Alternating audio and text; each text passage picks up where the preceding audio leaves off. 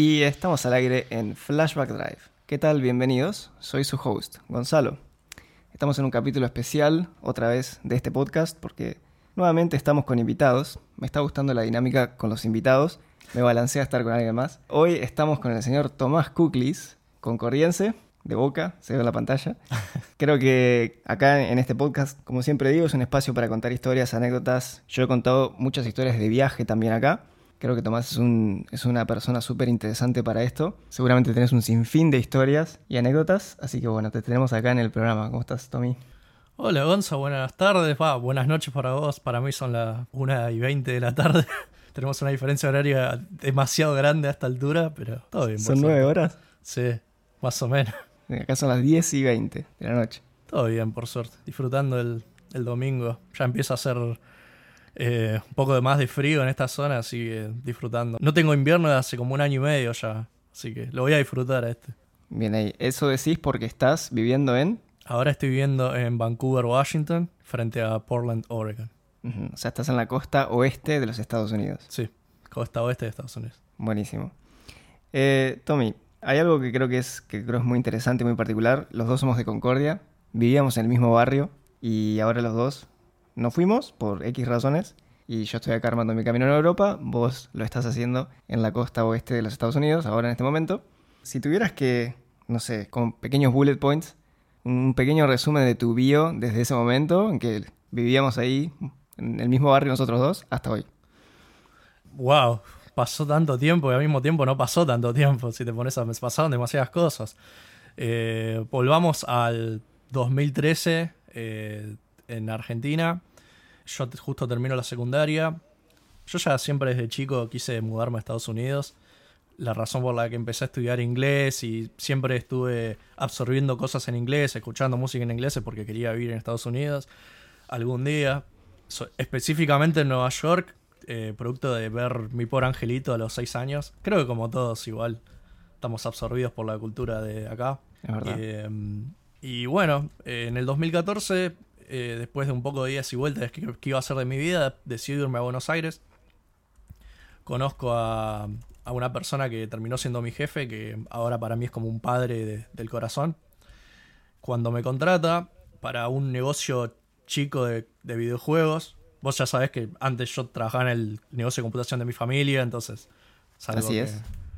Ya lo tenía medio ya conocido, esas cosas. Claro, estabas en tema. Sí, exactamente. Yo cuando vi el local de computación que buscaban, el local de videojuegos que buscaban gente, bueno, dale, obvio, de una. Y cuando voy a la entrevista con él, lo gracioso es que yo me fui a vivir a Buenos Aires con 800 pesos en el 2014 y que eran, bueno, nada, sí, o sea, 100 dólares. No, menos. menos. Menos, Eran 50 dólares, estimo, en ese momento. Y no me quedaban nada, me quedaban 5 pesos. Imagínate lo gracioso es que cuando la persona que me iba a entrevistar, que después fue mi jefe, me invitó a un café a la entrevista, para hacer la entrevista, yo no sabía mucho de entrevista de trabajo. Y yo pensaba, uy, me tengo que comprar mi café. No, no sé si me alcanza para mi café. Como que tenés que tener cuidado lo que vas a pedir. Claro, exactamente. Y en un momento él me dice, pedite lo que quieras, yo te invito. Claro, y yo pensaba, bueno, dame un café, dame dos medialunas. La parte más difícil de la entrevista ya pasó. Claro, ya está, listo. Ya, no, nada puede ser peor que esto. y bueno, pará, hay una cosa. Eh, tu jefe puede ser que haya sido piloto de carreras, digo, digo las vueltas de la vida, que haya sido piloto de carreras y corrió contra mi, mi, papá, ¿puede ser? Seguramente, sí. Sí, o creo que es, fue el campeón que sucedió a mi papá. Sí. Eh, Qué locura. Es más, él es muy conocido, él es muy amigo de la familia García. Bueno, mi papá era íntimo amigo de, de, ellos. Qué loco, que las vueltas a la vida. Sí, increíble. increíble. Eh, y bueno, cuando me entrevisto con él, él básicamente me dice que tiene un negocio de videojuegos, que importa cosas desde de Estados Unidos, que necesita un chico que hable inglés, que sepa desenvolverse de eso, que sepa de, de marketing, de contabilidad. Y muchas cosas yo fui siempre de decir que sí y después me las arreglo. Claro, eh, yo tenía la posibilidad de trabajar en un Starbucks o alguien me estaba diciendo la posibilidad de, ¿querés dedicarte a las ventas? Eh, importar cosas de Estados Unidos, hablar inglés muy seguido. Y yo tenía 18 años. Medio que miedo a los, a los retos nunca tuve. Así que le dije, yo le dije que sí, obvio, vamos. Claro, y además iba, iba a estimular las, las cosas en las que vos estabas interesado, porque Claro. hablar inglés, estaba, estar en contacto con la cultura que, que, vos, que a vos te interesaba. Aparte, pensá lo que es mi primer trabajo de verdad. Claro, Eh, claro. ¿Qué, qué otra oportunidad hay? Obvio. Salí del- de, la, de la entrevista con el trabajo ya y me dijo que arranque. Eso fue un 24 de noviembre, 21 de noviembre del 2014. Ah, ¿te acordás el día y todo? Sí, me, me acuerdo patente. Salgo, el 21 de noviembre de 2014 salgo de ahí con el trabajo y eso era a la altura del viaducto Carranza. Yo estaba viviendo en Santa Fe y Agüero, que son, ¿cuánto? 35 cuadras. Sí. Me las caminé todas. Yo estaba Ah, llorando. te ibas caminando. Yo estaba llorando nivel Will Smith en El búsqueda de la felicidad, cuando Ajá. consigue el trabajo al final, eh, porque era como, no te miento, me quedaban 5 pesos, Claro. o sea, no, no tenía más nada, era como, bueno, listo, ya está. Después de un mes de búsqueda, eh, empezar ahí, eso era un 21 de noviembre, y él me dijo que arranque en diciembre, o sea que tenía 9, 9 10 días más, que era bueno, rindo con lo que sea, ya está, ya, lo, ya conseguí, ahora me la banco. Y a- el día siguiente me dice, eh, bueno, ¿querés arrancar el lunes, ahora el 24? Ah, listo. Fue una bocanada de aire fresco. Sí, obvio, yo ya, ya está, ya logré lo, lo más difícil. Y ahí Claro. empecé mi, mi vida en Buenos Aires, básicamente. O sea que tu primer paso de emigrar de Concordia fue ir a Buenos Aires. Sí. ¿Y cómo fue que de, de Buenos Aires saltaste a Estados Unidos? En, en un sentido macro. En un sentido macro, eh, yo venía de muchos años de, por suerte, en el trabajo este había crecido bastante, entonces yo viajaba bastante a Estados Unidos. Eh, entonces me ayudó mucho a conocer la manera en que funciona el sistema allá. Tenía la posibilidad de ir eh, eh, durante cuatro años, eh, muchas veces por año a Estados Unidos. Y cada vez que iba aprendía cómo hacerse una cuenta de banco, eh, cómo, cómo comprar cosas, cómo ir a una tienda y que, que todo sea sencillo. Cómo manejarte. Nunca me voy a olvidar que en ocho minutos me, me creé una cuenta de banco. Y es más, eh, en Estados Unidos hay una tradición que cuando vos entrás por. sos el primer cliente en entrar en el día a las 9 de la mañana cuando abren, hay como una alfombra roja que, que los empleados del banco están ahí esperándote y cuando entras te aplauden y te agradecen. Me acuerdo que yo llegué, entro y me aplaudían y yo no entendía nada. ¿sí? ¿Por, por qué me aplauden? Y me cuentan y me dicen, bueno, ¿querés abrirte una cuenta bancaria? ¿Te gustaría un café? Eh, ¿Te gustaría un pedazo de torta? Yo no lo podía creer. Yo me acuerdo de estar en, en, en Buenos Aires esperando dos horas para retirar tres mil pesos del cajero. Claro. O sea, Sí. era, era otra, otra, era un shock cultural. Sí, sí, era otra mecánica, era otra agilidad Sí. distinta, me imagino. Y justo en el, fue en el año 2018 que hubo muchos problemas eh, con la aduana, muchos problemas con el dólar de 20 a 40. Entonces el crecimiento que habíamos tenido se estancó y se derrumbó de una manera estrepitosa. Y me empezó a pasar algo que, que- que- que creo que a muchos jóvenes de esta, de esta generación les pasa, que es sentirse que no importa el esfuerzo que haces, eh, porque si vos te forzás, te forzás, te forzás, pasa algo en cuanto a gobierno, o en cuanto a políticas, o en cuanto a nivel que- social, Que te hunde, que, que te te, hace dar un paso hunden y hacen que todo sea 100, por 100 veces más difícil. Eh, entonces me pasó que tuve que empezar de nuevo, y en ese momento de empezar de nuevo y decir, bueno, ¿qué hago en mi vida? Quedarme en Argentina no, no, no estaba en ningún plan porque si yo quiero aprender cosas nuevas de la vida, ¿para qué voy a volver a hacer las cosas en un lugar donde ya las hice? Más vale Ah, claro. aprovechar mi, mi situación, yo tenía 22 años, eh, más vale aprovechar la juventud y Claro. la energía para hacer el sueño que siempre tuve. Y un día me compré un pasaje. Dije, hoy me voy a comprar un pasaje. Llamé a una agencia de viajes y cuando me preguntaron, ¿y qué te vas de turismo? Dije, no, me voy a vivir. Pero tenías visa, cosas así. Tenía visa de turista, pero yo dije, bueno, me- lo tomo de esta manera. Me voy seis meses y pruebo y veo. Y veo Claro. qué, qué hago. Claro, me, me llama la atención, voy a agregar un comentario a lo que dijiste antes, y es que a, a mí me pasaba lo mismo en mi trabajo anterior. Yo trabajaba muchísimo, pero muchísimo, y mi sueldo se había triplicado en el número, pero en valor se había devaluado la mitad. Y estaba trabajando una bocha, digo, ¿cómo, cómo puede ser? O sea, no, no, no veía progreso. Y no sé si escuchaste yo, esto ya lo he comentado en algún que otro capítulo de- del podcast, pero lo que me, una de las cosas que me terminó sacando a mí de Argentina ese fue el cepo cambiario. porque es lo que me prohibió a mí capacitarme en el exterior, que fue algo que me molestó muchísimo a mí personalmente. Entonces dije, no. Así que sacaste un pasaje y fuiste a... eh, ¿a, qué, ¿A qué parte? No, me, me fui a la ciudad de Nueva York. A la ciudad de Nueva A la York. ciudad o de Nueva eh, York. Que era tu ciudad tipo sueño. Sí, o- y lo gracioso es que el año pasado, a ese, en el 2017, yo me había ido de vacaciones 10 días y cuando pisé Nueva York por primera vez, me, se- sentí algo muy raro. Eh, generalmente es una sensación abrumadora por los, los edificios, por la cantidad de gente, porque por más de que hayas estudiado inglés 10 años de tu vida, no entendés nada. que además tiene su, su slang. Sí, su- exactamente. Y es porque hay- también hay personas de tantos lugares. Claro. Pero entre todo eso yo me sentí eh, como que pertenezco, no, no sé cómo explicarlo, pero fue una sensación de...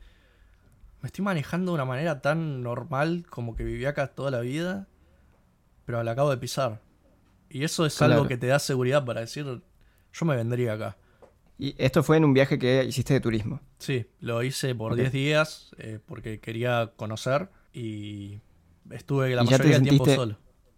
Y ya te sentiste en casa ni bien llegaste. Sí, fue muy raro, pero me sentía muy, muy libre. A mí me pasó que cuando yo me mudé acá a Eindhoven, yo hice todo mi acuerdo y fijé todos mis planes sin conocer la ciudad, sin conocer el país. De una vine. Eh, y la verdad que hacer lo que hiciste vos es obviamente mucho mejor porque uno no, no sabe cómo va a ser. Eh, hay, hay miles de variables, infinitas. Bueno, vos contás que llegaste y te sentiste a gusto. Yo cuando fui, yo tuve la suerte de ir a Nueva York en el año 2016 y vos sabés que no me gustó. Eh, Te, te entiendo totalmente. Eh, puede, Y- puede ser, puede ser eso. Y es más, o sea, yo siempre jugué un Manhattan, no sé, deberá ser espectacular, qué sé yo. Y me fui con un sabor de más cosas negativas que positivas de Nueva York. Después de haber vivido cuatro años ahí, eh, entiendo muchas cosas de las que seguramente estás pensando. Eh, puede ser, una vez, es distinto también ir de turista que vivir ahí, así como es, es Buenos Aires, como cuando vivís en Buenos Aires. Es más, eh, después cuando te cuente un poco de mi primera etapa en Nueva York, es más lidiar y seguir adelante más que disfrutar. Porque es una ciudad que te empuja, te tira al piso, te patea, después te levanta y te da un beso. Y vos la seguís queriendo. Vos sabés que me lo imagino, me lo imagino. Así que para, así que como para resumir, Concordia, de ahí a Buenos Aires, como a rearmar tu vida a Buenos Aires, a explorar, eh, tener tu primer trabajo en Buenos Aires, intentar crecer. Después de ahí a trabajar con un estrecho contacto con Estados Unidos y qué sé yo, la cultura. Vas a Nueva York a- como turista a visitar, te gusta la ciudad y ahí que te propones como objetivo mudarte ahí o... Sí, no había otra cosa en mi cabeza después de eso. Eh, y durante el 2018 fue una mezcla de muchas cosas. Fue una mezcla de que todo empezó a ir para abajo. Y me sentí como, bueno, tengo que tomar una decisión. ¿Qué hago de mi vida? ¿Qué, qué, qué hago? En ese interín también volví a Concordia por unos meses y trabajé remoto eh, porque necesitaba un poco de tranquilidad. Y en ese momento, en un viaje de Buenos Aires a Concordia que no podía dormir, eh, dije, bueno, tengo que decidir hoy, tengo que decidir qué voy a hacer de mi vida. Y ahí fue cuando compré el pasaje. Lo compré un eh, también un 25 de octubre del 2018 y de ahí me lo compré para el 27 de febrero del 2019. Entonces Ah. yo dije, estos meses me lo voy a tomar para prepararme psicológicamente porque sé lo que, lo que viene es duro. Eh, lo acepto que va a ser así. Yo, lo, yo quiero que sea así. Eh, y ve- ahí vendí todas mis cosas. Me- fue gracioso porque invité a todos mis amigos a mi casa y les dije, ¿les gustan mis muebles? Bueno, está toda la venta. Eh, me, voy, me voy a la mierda, vendo todo, me voy a la mierda, una cosa así. Muy bueno. Muy bueno. Sí. Qué loco, qué loco. Ta, entonces, eventualmente vos eh, vendiste todo, te rearmaste y compraste ese pasaje para irte en febrero a Nueva York. Exactamente. ¿Y qué hiciste cuando llegaste a Nueva York? ¿Cómo fue tu, tu panorama en la llegada a Nueva York? Fue muy dura al principio porque eh, fue un- un- muchos problemas para conseguir lugar donde quedarme. Entonces lo que hice fue eh, una viveza criolla, básicamente, que es hablar por Airbnb a lugares que podía pagar y decirles, bueno, te puedo pagar dos días eh, por Airbnb y después el resto en efectivo y poner que me quedo dos, tres meses ahí. Y bueno, me costó muchísimos como 150 lugares distintos hasta que encontré uno. Encima era, era en un barrio chino en Brooklyn, que no entendía nada cuando llegué, porque era, no, era todo en chino, entonces no entendía nada. Brooklyn Eh, está al este de Manhattan. al este de Manhattan, sí. Te ibas acomodando donde podías. Sí. Encima yo llego y hace frío. Yo me recuerdo pisar, eh, salir del avión y pisar el, el JFK, el Kennedy Airport, y decir, bueno, Tommy, de ahora en más, todo depende de vos. No conoces a nadie, Oh, muy bueno. no, no, no tenés nada. No tenía casi plata, me fui con poca plata relativamente. Fui con 1.500 dólares, que de esos 1.500, 700 iban para el alquiler. Claro, para el Y alojamiento. después el resto, bueno, eh, que, que duren lo que tengan que durar, pero bueno. Una cosa como Claro. en Buenos Aires, el paralelismo es. Era como, bueno, de nuevo lo que me pasó hace unos años, pero de otro nivel. Completamente Claro. distinto. ¿Y conocías a alguien remotamente, algún amigo, algún conocido de un conocido, alguien, alguien? Sí, tenía un amigo, pero que estaba en la Universidad de Princeton, en, en New Jersey, que estaba a dos horas y media, en tres horas. Claro, Pero no, después- no es Nueva York, es otro Claro, lugar. en la ciudad no conocía a nadie. Muy bueno. Eh, y me acuerdo que mm, cuando una vez que llego, me- eh, era como, bueno, ¿qué hago? Ok, estamos acá, ¿qué hacemos? Y bueno, eh, empecé a buscar trabajo, empecé a entender cómo buscar trabajo. Lo más fácil es buscar algo en un restaurante, en, en un café, en un, en un deli, que es como esas despensas que hay en, en- en las esquinas. Y también estaba queriendo buscar un lugar para tener una visa de trabajo, que lamentablemente Claro. no se pudo dar. Entonces tuve Claro. que renegar y eh, tuve que aceptar trabajos así, en los delis, en los que, bueno, fue, fue difícil el ajuste porque te estaba diciendo de que en Argentina estaba viajando seguido a Estados Unidos, estaba trabajando en un lugar muy bien, vendiendo videojuegos, y después estaba limpiando los baños en un deli. Eh, Es difícil el ajuste, pero porque también te tratan mal generalmente en esos trabajos, la discriminación y todas esas cosas. Pero yo sabía de que eso era transitorio y que iba a salir adelante. Eh, No reniego de esas cosas porque me, me prepararon mucho para la vida. Estoy muy fue contento. parte que del camino. así. Exactamente. Pero ese es el tema, saber que es parte de, no que va a ser siempre así. En tanto y en cuanto vos sigas buscando oportunidades para estar mejor. Claro. Me imagino, eh, porque es difícil mudarse de donde uno vive y, y salir del país. Y, o sea, y no todo es fantástico y color de rosas todo el tiempo. Son, son aventuras que son lindas. A, a ver, creo que para nuestra personalidad son lindas, pero tampoco son fáciles. No, pueden ser difíciles. eh, es más, yo diría que el 80%, el 80% es difícil.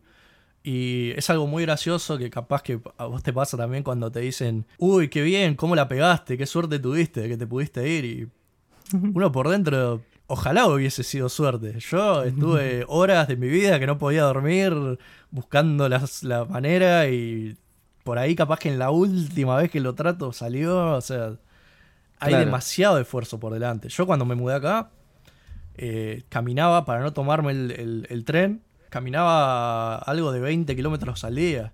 Me acuerdo que adelgacé, no sé, 20 kilos en, en un mes y medio, porque caminaba, Wow. caminaba, caminaba y comía una vez al día. Y trataba de comer lo más proteico posible para tener fuerzas. Entonces Wow. era difícil. Claro. Claro, sí, sí, es que es, es así. Pero bueno, si uno, si uno lo ve como parte del camino y tiene por ahí un objetivo eh, por ahí más Se la grande, banca. eh, sí, es parte de la aventura, es parte de, de la vida también. Eh, ¿Y cómo, vos cuando habías sacado tu, tu vuelo, también habías sacado un pasaje de vuelta? Porque a veces Sí. te lo requieren. Eh, había justamente de 5 meses y 28 días lo había sacado el pasaje.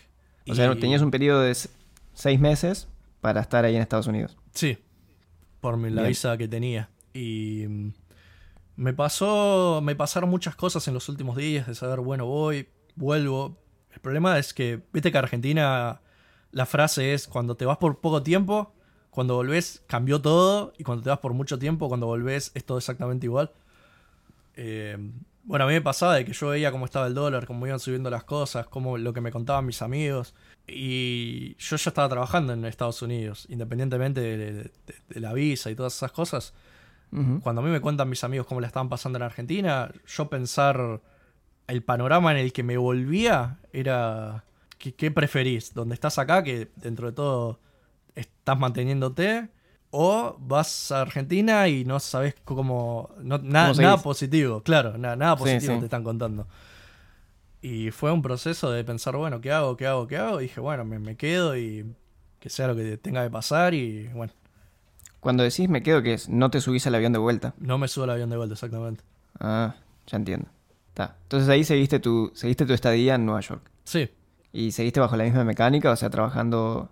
eh, va, me imagino igual a este punto, después de seis meses, también uno ya empieza a tener su círculo de amigos, su Sí, círculo sí, de sí. conocidos. Es muy gracioso porque un día eh, un amigo, una amiga que me había hecho de Argentina eh, me dice, ¿y por qué no publicás en Facebook en el grupo de argentinos en Nueva York que recién llegaste para a ver si alguien te tira un favor, eh, que- para salir a tomar unos mates, ¿viste? Una cosa así. Y lo gracioso es que cuando yo, yo tenía mucho miedo en ese momento, porque era como, no, no sé con quién, o sea, es difícil a veces tirarte ahí a la pileta y, hola, quiero conocer gente. Sí, Y, obvio. Pero es una parte también de vivir afuera. Y bueno, eh, lo gracioso es que de ese comentario que puse en Facebook, la mayoría de esas personas soy amigo. Eh, uno de ellos es mi mejor amigo. eh, bueno. Y con todos los demás me contacto ca- cada, tanto porque les, les gustó mi historia y siempre me tiran la mejor. Y son muchos más grandes, 40, 50 años. Y con 20 años de, de vida allá en Estados Unidos. Entonces, Claro. eso me abrió mucho la cabeza de, de todos los consejos que me dieron, de cómo moverme, de lo que pensaba hacer, de, de lo que no hacer. Que eso a veces es lo mejor. Sí, sí, es Eh, importante conocer esas cosas. Y eh, ahí empezó un poco mi... Ya el proceso de shock ya se había terminado y fue, bueno, ya estoy mejor. Eh, empecé a trabajar en un café, que eso también hacía que... Yo me reía porque tenía dos días libres en ese café. Y era como, wow, no lo puedo creer, esto es un placer después de ocho meses de tener un día o medio día libre. Wow, tengo dos días libres, no lo puedo creer. Qué bien. Y eh, desde, que, desde que fuiste allá a Nueva York, ¿cuánto tiempo eh, duró tu estadía en, en Nueva York? En- Y, en- em, ¿Por cuánto tiempo viviste en Nueva York? Yo viví desde eh, febrero del 2019 hasta octubre del 2022, fines de octubre del 2022, que fue con mi esposa una vez que yo fui a Argentina en junio del 2022 de visita, después de básicamente el 2019 cuando me fui, eh, pensar, yo quiero estar acá, yo estaba tan feliz que en una videollamada con, con Nikki, con mi esposa, eh, tuvimos una re locura y dijimos, che, y si justo en, en octubre se nos termina el contrato de alquiler en el departamento. Yo estoy trabajando remoto de casa. Entonces, ¿por qué no nos vamos a Argentina unos meses? Dijimos, vemos la Copa del Mundo ahí, pasamos la fiesta con nuestra familia. Y ahí mientras estábamos en la videollamada, ella acá en Estados Unidos y yo en Argentina, compramos los pasajes. Hace Para una- que ella venga en- Argentina. no, no, no. Para en octubre, cuando termine el contrato, irnos. Pero en la videollamada, decir, bueno, nos vamos con los perros a Argentina, tenemos dos perros. En 10 minutos dijimos, che, nos vamos a Estados Unidos, nos vamos a Argentina seis meses y después vemos. Fue una de las particularidades, ¿viste? O sea, y para, y me estoy armando yo en la cabeza el, el tema temporal. Eh, me dijiste más o menos 2014, ¿te fuiste a Buenos Aires? Sí, 2014 me fui a Buenos Aires, estuve hasta el 2019, hasta principios, y Sí. de ahí me fui a, a Nueva York. En Nueva York, estuviste ahí hasta junio, julio del 2022. Eh, sí, en junio me fui a Argentina un mes, Sí. volví en julio y ahí estuve en Nueva York hasta octubre, hasta fines de octubre del 2022. Bien, y ahí eh, con, con Nicky se fueron a Argentina. Sí. O te fuiste vos y... No, no, nos fuimos, nos fuimos los dos con los perros, hicimos una mudanza internacional. Uh, tremendo. No, no lo recomiendo, ya me mudé como 40 veces, ya... Che, y algo que me, que me llama mucho la atención, porque, a ver, Nueva York es una ciudad súper, súper dinámica, grande, pasan miles de cosas. Eh, no sé, yo he visto Nueva York a través del- de los blogs de Casey Neistat, por ejemplo. Es como, es como, ¿es Nueva York como se ve en los blogs de Casey?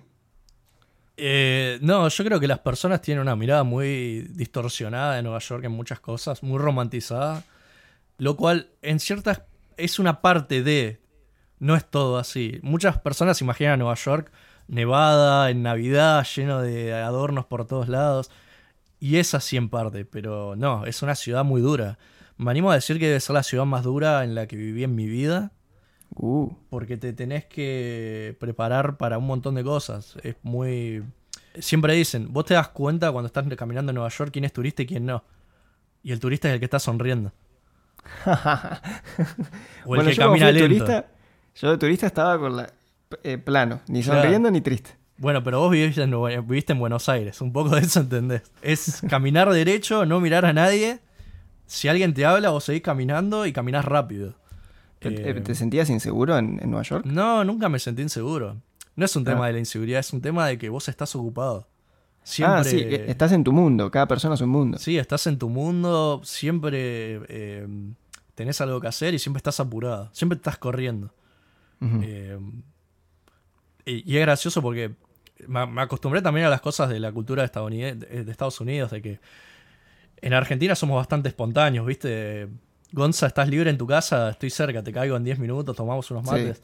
Que sí. es una de las cosas que más amo lejos de nuestra cultura. Pero en, en- en Estados Unidos es, hola, ¿estás libre? Hoy es 17 de septiembre. ¿Estás eh, libre el 30 de septiembre de 2 de la tarde a 5 para ir a tal lugar? Es como, flaco, yo no sé ni qué voy a hacer mañana. Claro, y yo siempre me burlaba de los estadounidenses que viven con un calendario y que tienen todo agendado. Y un poco a esta altura soy medio así, así. también. me- Bueno, vos sabés que a mí me pasó lo mismo. A mí me pasó exactamente lo mismo. Yo todavía no cambié. Yo, a mí me dicen, che, el, el 8 de octubre, qué sé yo, y digo, bueno, dale, anotalo vos y después avísame. Sí, Eh, yo me adapté tanto a, a esas cosas que cuando volvimos a Argentina en noviembre, me pasaba eso de nuevo, el tema de las, eh, la espontaneidad y decir, un amigo, por ejemplo, que vivía al lado nuestro en el departamento, eh, me habla a la noche y me dice, Tommy, tengo una entraña, eh, ¿querés que prenda el chulengo y, y venís vos con un te fernet?". venís. sí. Ay, no lo puedo creer. Casi que me Qué largaba lindo. a llorar yo cuando me pasaban esas cosas. digo, Qué lindo vivir esto. Está bueno, vos sabés que yo también valoro esas cosas, me gustan a mí. Y me, sigue interesando la, figura de la ciudad de Nueva York, porque lo que vos me estás contando, eh, como que cuadra en la impresión que a mí me llegó de Nueva York cuando yo la visité, que yo estuve nueve días nomás y en calidad de turista. Eh, y me da gracia porque yo te dije, yo fui a Nueva York y no fue lo que yo creía que iba a ser. Y yo no sé si podría vivir en Nueva York, sinceramente. Igual yo conocí más Manhattan, que me imagino que Manhattan es como el quilombo de los quilombos. Sí, es más, eh, en mis primeros días trabajando en el deli, yo trabajaba en el deli como, como repositor de supermercado, reponía todo lo que eran las gaseosas, la li- limpieza, el lavar los platos, y hacía deliveries. Y en mis primeros días haciendo deliveries eh, me chocó un taxi. Me, me choca un taxi en la bici, eh, yo con toda la pierna sangrando, me levanto y yo pensaba, bueno, ¿qué hago? Y fui a hacer el delivery, agarré algo y me cubrí la pierna, llego a hacer el delivery, vuelvo al- al- a mi lugar de trabajo y me dicen, bueno, si te vas al hospital no te vamos a pagar las horas que te vayas, No. tampoco te vamos a pagar el hospital. Y yo pensaba, yo pensaba dónde me metí primero. Pará, y encima el, el- el tratamiento médico en Estados Unidos es, es- es famoso por ser caro. Si no tenés un buen seguro médico, una obra social, es muy caro. Es muy caro. Y yo no estaba en una situación justamente para, Para eso, pase claro. eso. Me dijiste encima en tus primeros días en Nueva Sí, York. sí, es eh, por eso te digo. la- la- el primer tiempo era llorar a veces pensando qué estoy haciendo acá, pero también pensar como un mantra todo va a estar mejor. Claro. Esto, esto lo tenés que vivir, porque el 1% de los inmigrantes que se van a otro país se van con trabajo eh, y con un- una situación un poco más resuelta. Eh, Claro. Che, pero ¿cómo, ¿Cómo? ¿Fue culpa del taxista? Sí, ¿Qué- qué fue pasó? culpa del taxista 100%. Era, yo estaba en verde, él pasa en rojo, porque es así, la gente está en su mundo y a veces se hace cualquier cosa. Imagínate manejar un auto, un auto acá. En- Eh, no, me muero. En, sí. en Nueva York me muero, no, ni, ni lo intento. Me, prefiero tomarme subte o algo así. Sí, no, no. eh, justamente yo aprendí a manejar acá. Por suerte, mi esposa es la mejor conductora del mundo para mí, me enseñó. Eh, y nosotros vivíamos en, un, en nuestro último tiempo en Nueva York, vivíamos en los suburbios. Vi- vivíamos en Long Island, que es la, la isla que está. Ah, claro, al más, este. más al este, claro. Sí, y vivíamos ahí que ya es más suburbio. Pero cada vez que salís de, de ahí y tenés que ir a, a Connecticut, o tenés que ir a Pensilvania, o tenés que ir a New Jersey, tenés que pasar por ahí. claro. Y esas, esa hora que estás por Nueva York, por Manhattan, que tenés que ver la- que las bici, que las motos, que los scooters, que los autos, que la gente que camina, que camina en el medio de la calle, o sea, Sí, sí. Me, me, me viene a la mente, como te había dicho de los videos de Casey Neistat, me, me viene a la mente el video de, de los autos que paran y bloquean las, las bicisendas. Video famoso de... Es exactamente igual, ¿eh? es una visión muy realista, te, te diría. Yo creo que después de vivir en Nueva York nada te sorprende. Nada. ¿Así? Porque viste todo, viste absolutamente todo. Eh, una vez me pasó que uno de mis trabajos en Nueva York fue administrar edificios en Manhattan, en la zona de Times Square. Ajá. Y un día tuve que ir en medio de una tormenta de nieve, Ok. que fue la más grande que hubo en, en años y tenía hasta las rodillas. Estaba en medio de Times Square caminando. Una onda muy el día después de mañana. Sí, Estaba lleno de nieve, no había nadie. No había nadie. Y la nieve caía, ca- caía de costado, no caía así en lineal. Yo tenía lentes y aún así me entraba por los ojos. Hasta las rodillas tenía nieve. Yo pensaba, ¿quién me mandó a hacer esto? ¿Quién?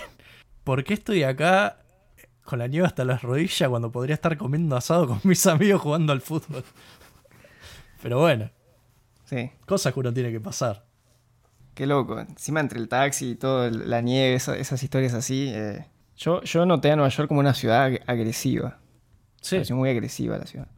Eh, Eh, como yo- que no podía, no podía hacer nada tranquilo. La calle era súper dinámica. Notaba que era una ciudad como bastante sucia, por lo menos los días que yo estuve ahí. Había muchos papeles tirados. eh, no sé, te querías tomar un taxi y era como tenías que subir rápido, todo, todo apurado, todo el mundo te apuraba.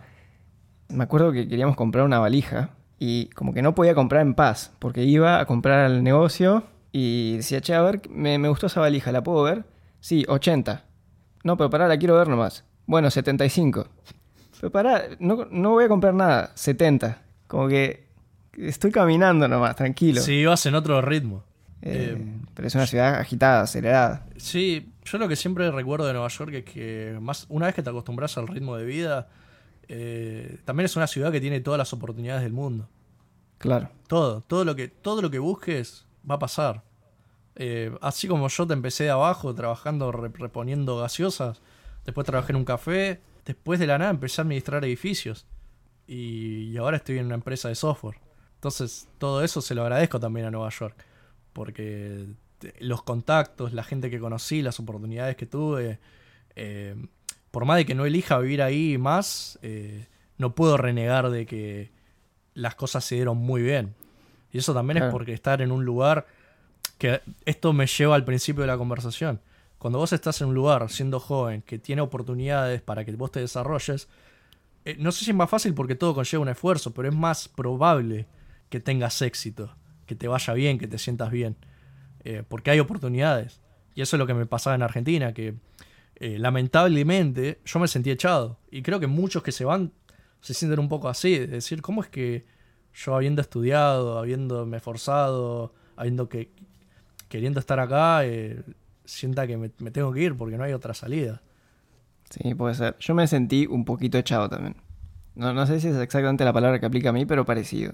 Como que me fui enojado, yo. Sí, y yo también, yo me fui muy enojado y me fui triste pensando, no sé ni cuándo vuelvo, ahora por ahora no quiero volver. Por suerte cambió toda la historia cuando volví en junio, que también volví de una manera distinta, ya volví eh, más tranquilo, eh, volví trabajando de remoto, entonces podía seguir trabajando cuando estaba en Argentina de visita. Claro. Eh, podía ver a todos mis amigos. eh, la- las cosas cambiaron desde que me fui. Qué loco. Bueno, che. Che, estuvo muy bueno hablar de estas cosas. de nuevo, a mí me gusta ver los distintos puntos de vista y escuchar estas historias porque, nada, para pintar un poco cómo es, cómo son estas aventuras. Compararlo con lo que viví yo, con lo que puedes vivir vos. Y en particular tu caso a mí me resultaba interesante porque de verdad que nacimos en la misma ciudad al mismo tiempo, o sea, básicamente. Así que son como las historias de vida de dos personas distintas que surgen del mismo lugar, con la misma cultura, con la misma impronta. Por eso me gustó mucho tenerte a mí como invitado acá en el, en el programa. Bueno, muchas gracias, Gonza. Un, placer, la verdad que sí, es re loco hacer un, un análisis y decir, pensar que estamos en, a metros, a tres casas de distancia y nada, ahora estamos a, ya no, no sé ni a cuántos kilómetros, debe ser que 15.000 kilómetros de distancia y decir, pasó tanto y al mismo tiempo parece que pasó tan poco, pero por suerte todo fue para bien. Estamos a 8100 kilómetros de distancia. Y nueve horas de, de diferencia horaria. Sí, Muy contento, la verdad. Muy contento. me encanta. Me, me gusta verte así. Bueno, Tommy, eh, te agradezco mucho por, por tu tiempo hoy, por tus historias. Quizás te podemos tener de nuevo. Porque faltó, ¿eh? Porque no contamos todo. Vamos a ver el feedback de, de los oyentes. Dale. Un abrazo, Tommy. Te agradezco por, por tu tiempo y nada, que siga todo bien por allá. Igualmente, Gonza. Abrazo. Saludos.